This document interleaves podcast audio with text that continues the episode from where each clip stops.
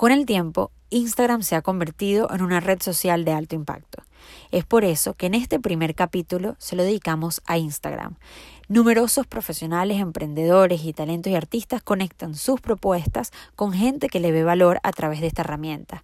Y hablaremos entonces hoy de cuánto tiempo te exige Instagram. Hablaremos de dos ejemplos en Latinoamérica y un ejercicio final. Así que espero disfruten este primer capítulo de On Topic.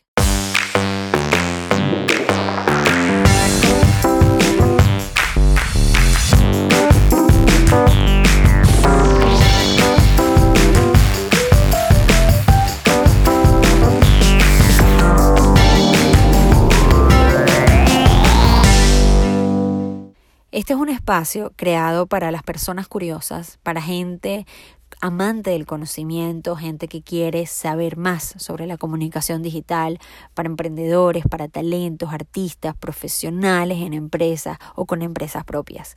Gente que quiere hacerse preguntas para concluir en un análisis acertado que les permite atraer resultados extraordinarios en su trabajo.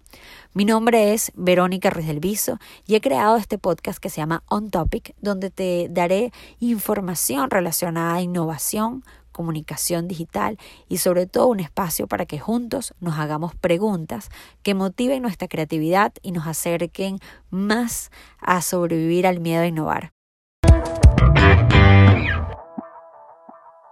Hola, ¿cómo están? Bienvenidos a On Topic. Mi nombre es Verónica Ruiz del Viso y esta es mi primera cápsula de podcast para acompañarlos a ustedes en mi tema favorito, mi pasión desde los 17 años que comencé a trabajar, que es el entorno digital, los nuevos negocios, la innovación y la creatividad. Por eso se llama On Topic.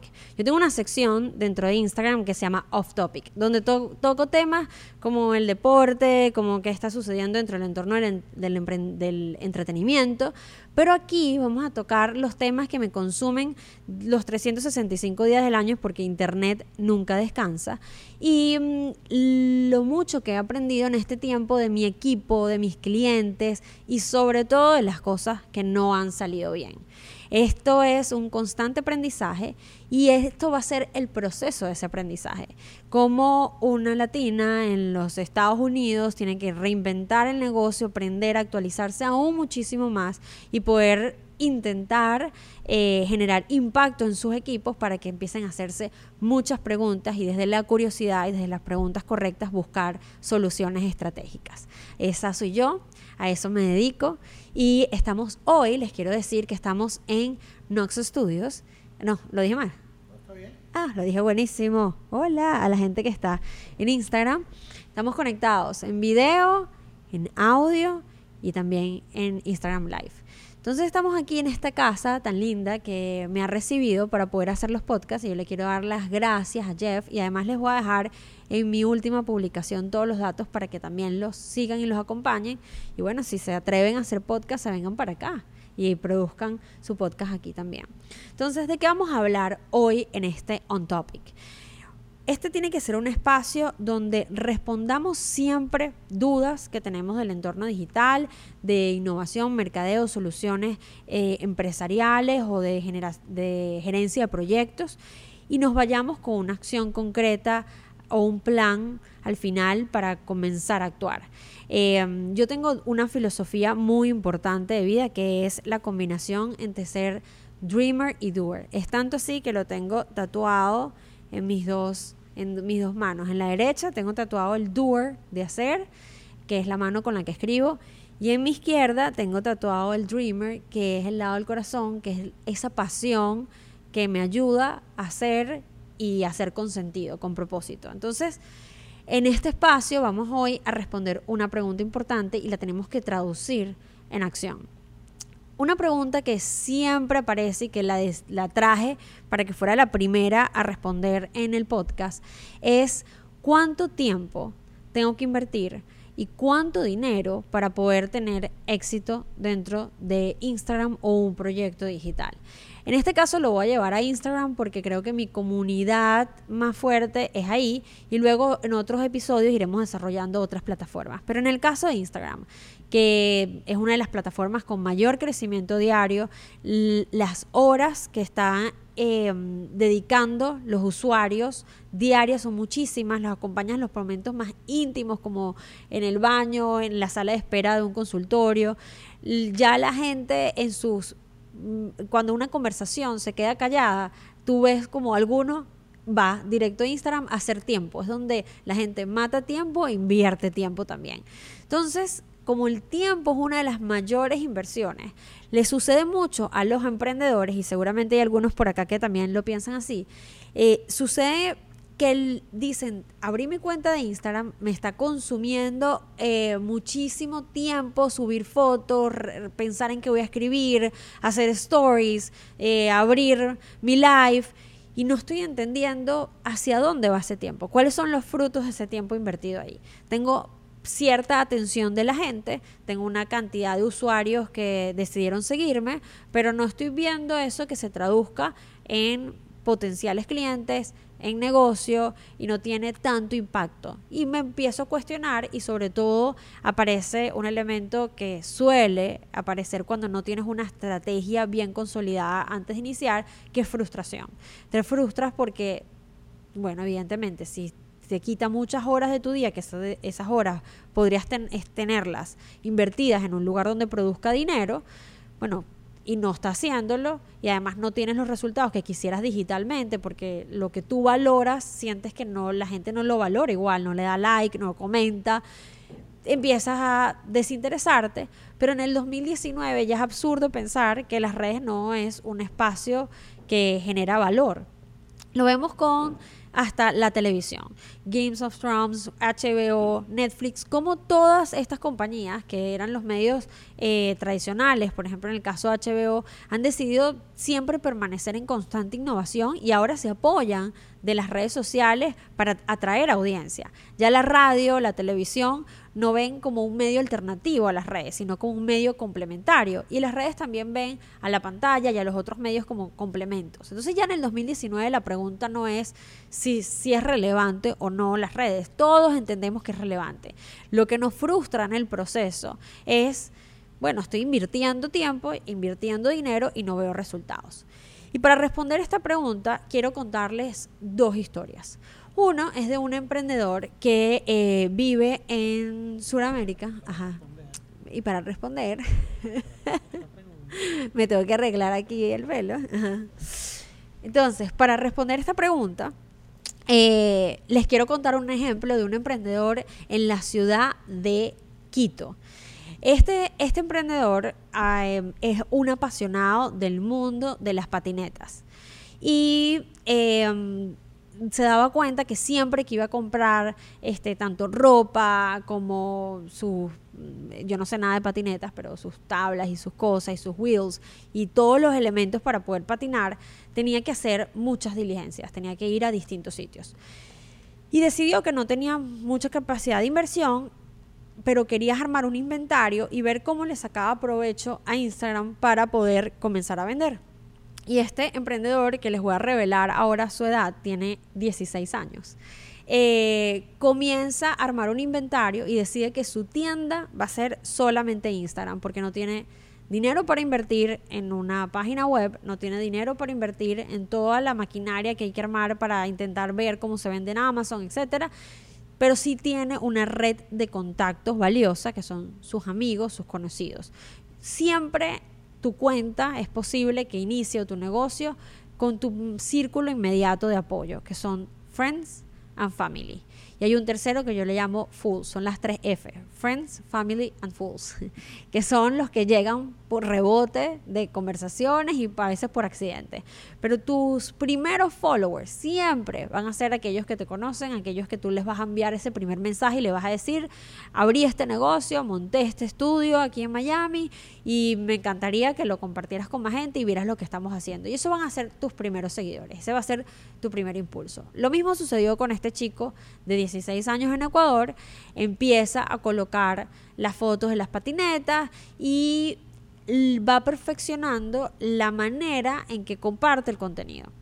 Ese chico, para que ustedes más o menos entiendan cómo su tiempo invertido y su poco dinero que tenía para empezar a construir un inventario, ni siquiera para hacer tanto mercadeo, lo, fue tan instintivo en él, por, me imagino que por su edad, eh, montar su tienda en Instagram, que al poco tiempo, ya a los cuatro meses, estaba facturando entre 15 mil a 20 mil dólares un chico de 16 años en un país como en Ecuador. ¿Cómo lo logra? Entonces, evidentemente, cuando yo escucho esta historia me pareció fascinante, me acerco y le pregunto, o sea, ya va Juan Andrés, me tienes que contar cómo lo hiciste. Y la verdad es que sus respuestas eran tan obvias, pero que a veces queremos, nos enfocamos tanto en el resultado que queremos lograr eh, de nuestra cuenta de Instagram que se nos olvida el proceso. Es como si yo en vez de disfrutar contarles esta historia estuviera súper asustada porque el video que, que, yo salga bella, etcétera, eso me va a desconcentrar de lo que yo estoy diciendo. Y a veces cuando abrimos con una cuenta de Instagram con la intención de voy a vender, pero se nos olvida que el, proceso de eh, la venta es un proceso y una construcción de una relación, no hacemos los pasos correctos para construir esa relación. ¿Qué quiere decir esto? Una vez que este chico arranca su, su tienda online a través de Instagram, él empieza a equivocarse pero nunca se rinde. Él va y sube primero unas fotos de sus patinetas y pone abajo el nombre del modelo, cuánto cuesta y un número de WhatsApp para que lo contacten. Evidentemente, los amigos que lo habían seguido, algunos le dan like, pero no se sienten tan atraídos por el contenido. Eh, les parece que está bien y son sus primeros apoyos. Él se da cuenta que no, eso no está convirtiendo en nada.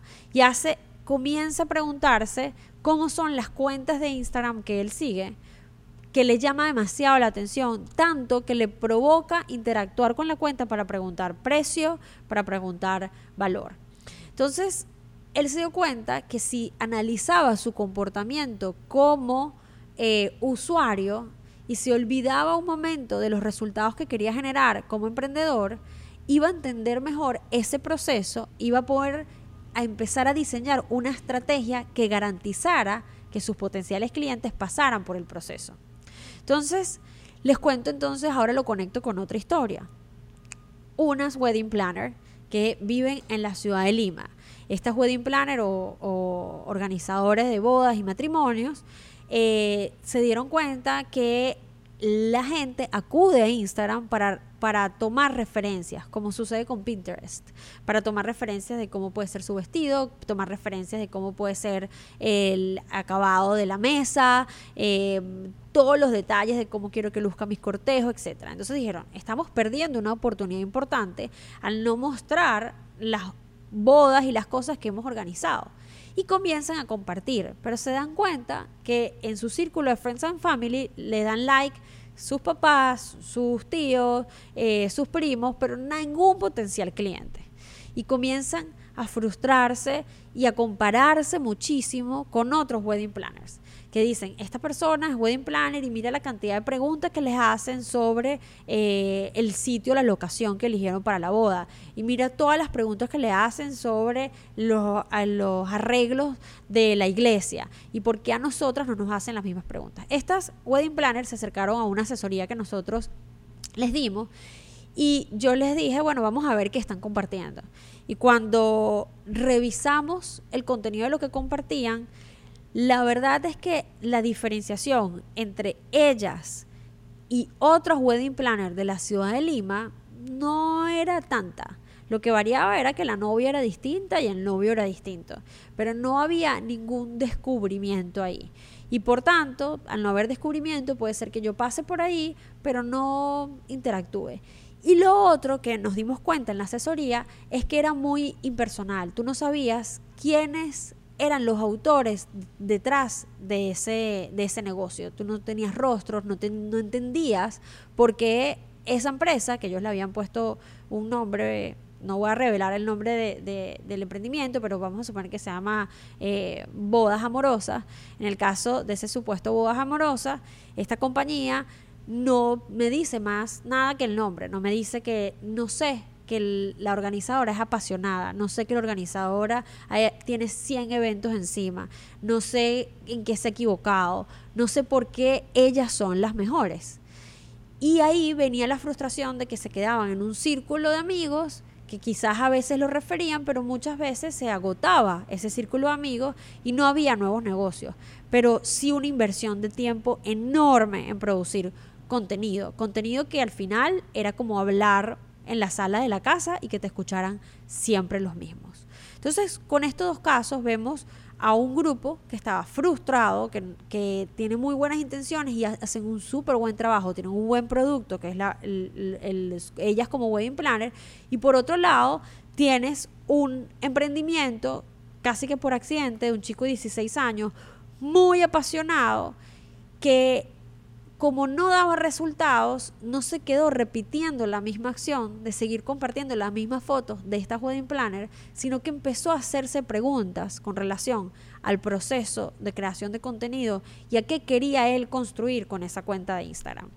Y vemos cómo esta persona en Ecuador comienza a facturar entre 15 mil y 20 mil dólares y esta wedding planner, sus clientes todavía los obtienen de sus círculos de relaciones cercanos. Y ambos están en Instagram y tienen las mismas intenciones. Entonces vamos otra vez al caso de Ecuador. En el caso de Ecuador, esta persona, como les decía, comienza a estudiar el proceso de él como usuario, a qué cosas le da like y, cuál, y qué, qué pasa en él cuando, cuando ya quiere comprar. Y se da cuenta que normalmente está lo primero, son temas que a él le interesan. Es decir, él no, no quiere comprar algo que desconoce. No quiere comprar cosas para surf. Quiere comprar cosas para skating, para la parte de patinaje. Entonces dice, ok, perfecto. Mi círculo de Friends and Family me sirve para tener un número ahí que se vea mi cuenta visible de seguidores, pero no me sirve para atraer a otros como yo, a otros chicos de 16 años que tengan las mismas necesidades. Entonces comienza a hacer una estrategia con tres pilares que podrían ser nuestra respuesta al día de hoy. El primer pilar es nicho, cómo atraigo mercado. Y hace una lista de personas de 16 años populares entre los colegios eh, que normalmente hay grupos de amigos que hacen este deporte, skating. Y comienza a preguntar, porque como él es skater, comienza a preguntar, mira, ¿quién es el más popular o quién es el que usualmente ustedes siempre ven que va a hacer skating? Y se acerca a esas personas y les dice, yo te voy a dar una eh, patineta o te voy a proveer ruedas por tanto tiempo y tú vas solamente a usar mis equipos para hacer tu contenido y siempre vas a decir que vas a contar un review, una reseña de cómo te fue con mis equipos. Y vas a decir siempre la verdad, si te gustó, si no te gustó, eh, cómo fue la entrega. Y yo voy a ser tu sponsor. Imaginen para otro chico de 16 años que nunca mm, se le ha acercado ninguna marca, que no es famoso, que tendrá 2.000 amigos en Instagram, que venga otro par y le diga yo voy a ser tu patrocinante una relación enseguida eh, súper productiva y de mucho valor. Y comienzan él a buscar una lista y calcula su inversión. Por eso era cuánto invierto y cuánto tiempo invierto. Él calcula cuántas ruedas le va a tener que regalar a X cantidad de gente. Y además empieza a pulir con qué gente sí, con qué gente no y se da cuenta que algunos son mejores frente a la cámara, otros son muy constantes subiendo cada vez que tienen, que se van al parque a hacer sus vueltas y a patinar, y otros que no son tan constantes los va descartando de esa lista y ya no los, ya no los patrocina. Y eso es para el pilar de mercado, cómo empezar a construir relaciones con las personas correctas dentro de su cuenta de Instagram y empezar a hacer una base de datos aprovechando los beneficios que Instagram le da. Ahora bien, en el caso del segundo pilar, él se da cuenta que si esa gente llega por recomendación de los otros skaters y no encuentra contenido valioso, posiblemente busque los modelos, pero no se quede enganchado. ¿Y qué sucede? Que si alguien tuviste la oportunidad de que ese skater subiera contenido sobre los wheels que le puso a su patineta y eso trajo a 100 personas y de esas 100 personas el 98 no encuentra algo para ellos puntualmente que, quieran empezar a utilizar, por lo menos asegúrate de retenerlos porque tu inventario es grandísimo. Es decir, tú solamente no haces bodas de día, como en el caso del ejemplo de las bodas, también haces bodas de noche. Entonces, bueno, o en la playa. Quizás hay alguien que llega a tu cuenta porque vio que haces bodas en la playa, pero su boda la quiere hacer campestre. Entonces, tú tienes que poder tener en tu cuenta el inventario suficiente de contenido para que la gente decida quedarse. Y mantener a la gente como un seguidor es muy importante para empezar a escalar eh, tu atención, la atención que tienes. Y la única forma de retener a esa gente que vino por recomendación con la otra estrategia de los skaters es que cuando lleguen a tu cuenta, tu cuenta sirva de una manera tan clara casi que como una página web. Eso es lo que se está convirtiendo, incluso Instagram, se está convirtiendo en una página que por sí misma empieza a ser un e-commerce, porque ya tienes hasta la opción de comprar ahí. Entonces, tus historias que están destacadas, tus historias que están destacadas, eh, aquí se me, live se me fue, las historias que están destacadas sirven igualito que como secciones de una página web. Eh, tus posts que están ahí sirve igual que como los casos de éxito que tú quieres colgar en tu página web. Y este chico empieza a darse cuenta de la función de su, de su cuenta en sí para no solo atraer gente a través de este nicho, sino retenerlos. Y él dice, ok, para retenerlos tengo que tener inventario, tengo que tener una cantidad de contenido eh, muy atractivo, que, que sepan que aquí hay mucha variedad y tengo mucho por ofrecer. Eh, en el caso del el inventario, él empieza a decir, este inventario, si yo pongo fotos, fotos cualquiera, no le estoy haciendo eh, honor a mi pasión. Y esto me encantó cuando lo conversamos. Él me dice, mira, mi pasión por el skater, eh, por la parte skating, era la velocidad, la independencia, eh, el poder hacer algo solo. Yo no soy, yo no soy de ir a jugar fútbol, sino yo un rato, yo y mi, y mi patineta, y aquí estamos un, un buen rato, y, y me desconecto de todo. Entonces, él empezó a entender, preguntándose él en su proceso como un usuario normal, no como emprendedor, cuáles elementos podía haber en su contenido empezó a crear videos súper sencillos en las que no solo promocionaba su, su Wheels, sino que decía manifestos en todos sus videos, unos videos espectaculares en los que decía, se, los grababa muy sencillos, era él y le montaba un audio encima. Y decía, cada vez que salgo a patinar, me desconecto, se me olvidan los problemas, no, no me preocupo por, porque mañana me voy a salir mal en este examen, eh, se me olvida que tengo esto pendiente, que, que no, no, tengo por qué estar apurado, estoy concentrado en el aquí y en el ahora. Y es la razón por la que yo a mis 16 años digo que esta es mi pasión. Me encanta eh, salir a las 4 de la tarde y desconectarme hasta las 6 en un deporte que me exige muchísima habilidad y muchísima concentración. Eso era lo que decía su audio, que le lo subió encima, en off, de un video X hecho con el celular. ¿Qué creen que pasó con ese post? Después de que en su estrategia de su primer pilar, eh, la persona em, lo comunica y se lo muestra a sus amigos en sus redes sociales, esa persona atrae a otra gente y cuando llegan a este post de este chico, no solamente ven los wheels y las patinetas, sino que dicen, este pana entiende demasiado porque yo, yo hago skater también. Y adivinen además qué sucede, que empiezan a etiquetar otros skaters. Y dicen, qué brutal o qué increíble el mensaje de esta persona. Me conecté y me quiero quedar aquí, aunque hoy no vaya a comprar estos wheels, me quiero quedar aquí para ver qué otras cosas tiene para ofrecer. Porque Wheels hoy no necesito.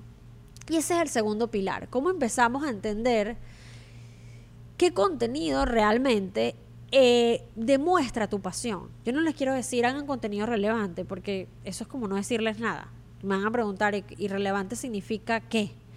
Eh, pero sí creo que el que emprende o el que forma parte de una empresa está ahí porque tiene una pasión. Y si no está ahí, bueno, hay que hacerse unas preguntas. Pero si tiene una pasión, le encanta lo que está haciendo, tiene que de alguna forma comenzar a mostrar esa pasión, comenzar a, mostrar por qué yo. Y aquí que tengo a Jeff, que es el fundador de este estudio, además tan bello que me ha prestado y que también me, me contaba antes de ir al aire todas sus dudas con relación a su propia cuenta. Ahí estamos viendo el, producto de las fotos, estamos viendo los videos de las cosas maravillosas que hacen aquí. Pero también sería muy interesante ver cuál es la diferencia de este estudio a otro buen estudio. Y quizás ahí la respuesta es, es que somos súper cercanos, es que si tú nos llamas te vamos a responder al momento, es que nos, nos metemos contigo en el proceso creativo. Ah, bueno, si eso es así, dónde, estoy, dónde veo eso dentro de tu cuenta. Porque ahí me habla más del servicio, de la filosofía del estudio, que es al final lo que yo voy a comprar. Eso es lo que yo compro. Yo compro, no solo, compro también la calidad final del podcast, compro la calidad final de las fotos, pero compro más el proceso, porque me hace, me hace entender incluso por qué estoy invirtiendo lo que estoy invirtiendo. Le da más valor y te ayuda incluso en la, negociación de costos. Y entonces vamos eh, al último pilar. El último pilar es este chico cada vez que tenía eh, retorno, porque alguien le preguntaba, hey, yo quiero esos zapatos para, para patinar que pusiste en esta foto, ¿cuánto es? Y finalmente era muy cómico porque me decía que él llevaba personalmente las cosas y, lo, hacían, eh, como tiene 16 años, su mamá lo llevaba a un centro comercial, él se bajaba, le daba en el centro comercial que su mamá estuviera viendo lejos, pero que no se acercara mucho porque qué vergüenza, le daba los zapatos y se iba. O sea, este era un emprendedor que él hacía todo el sistema, desde el mercadeo hasta el delivery del producto. Y me llamó mucho la atención cuando este, me dice y lo más importante era siempre calcular cuánto podía yo de esa venta volver a meter en ads en mi cuenta de Instagram. Para cada vez menos depender de ese círculo de eh, skaters que comenzó siendo su primer círculo de apoyo inicial. Él dice, yo y tenía una meta, yo en un año ya no quiero entregar tanto producto a los skaters quiero que mi cuenta fidelice tanto a la gente y la gente esté tan enganchada que yo a mi propio contenido le meta ads y ya salga. Y lo otro interesante era la cantidad de cosas que hacían en el offline, fuera de la cuenta de Instagram. Hacía eventos para que la gente fuera y entonces le tomaba fotos y las subía para que la gente al, al salir etiquetada fuera. Es decir, él estaba en constante producción estratégica. Entonces, ¿cuánto tiempo y dinero tengo que invertir. Si yo, yo lo comparé estas dos cuentas, estos dos casos, entre esta persona que orgánicamente fue respondiendo dudas y estas otras que tuvieron que pagar una asesoría, cosa que no está mal porque uno no tiene que ser experto en todo. Y, y tenían más o menos el mismo tiempo con sus cuentas abiertas. Lo que notaba en, en este otro grupo era que estaban más enfocados en los competidores que en su propia propuesta. Y lo otro que notaba del grupo de las wedding planner, además de estar pendiente de los competidores, es que estaban toda su concentración estaba en el resultado y su tiempo era mal invertido. Si saco las horas que invierte este chico, eh, seguramente serán muchas más que estas otras. Pero el retorno de las horas invertidas de este está entre los 15 mil y los 20 mil dólares. Le puedo poner un número. Y la razón por que la da resultados no es una razón de un truco de publicar a las 5 de la tarde o los martes porque da mejores resultados o seguir y dejar de seguir. La respuesta de él fue que comenzó a trabajar en una estrategia. Entonces la respuesta a cuánto tiempo y a cuánto dinero tengo que invertir la vas a responder tú con un traje hecho a la medida, pero siempre con siempre donde más tienes que invertir es en tu base estratégica. Si no, simplemente será votar horas en Instagram y dinero que no sabes cómo va a generar impacto en tu negocio. Este es el primer On Topic. Yo soy Verónica Ruiz del Viso.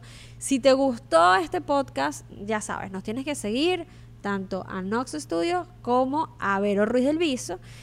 Y no solamente eso, sino que quiero que me lances más preguntas, porque con todas las preguntas que tú lances yo voy a construir los próximos capítulos. No nos vamos a ir sin la última sección, que se llama Fitness Creativo.